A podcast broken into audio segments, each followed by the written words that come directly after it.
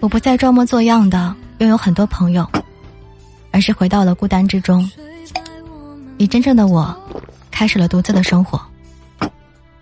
有时，我也会因为寂寞而难以忍受空虚的折磨，但我宁愿以这样的方式来维护自己的自尊，也不愿以羞耻为代价去换取那种表面的朋友。心愿许的无限大，我们手把手也成舟，划过悲伤河流。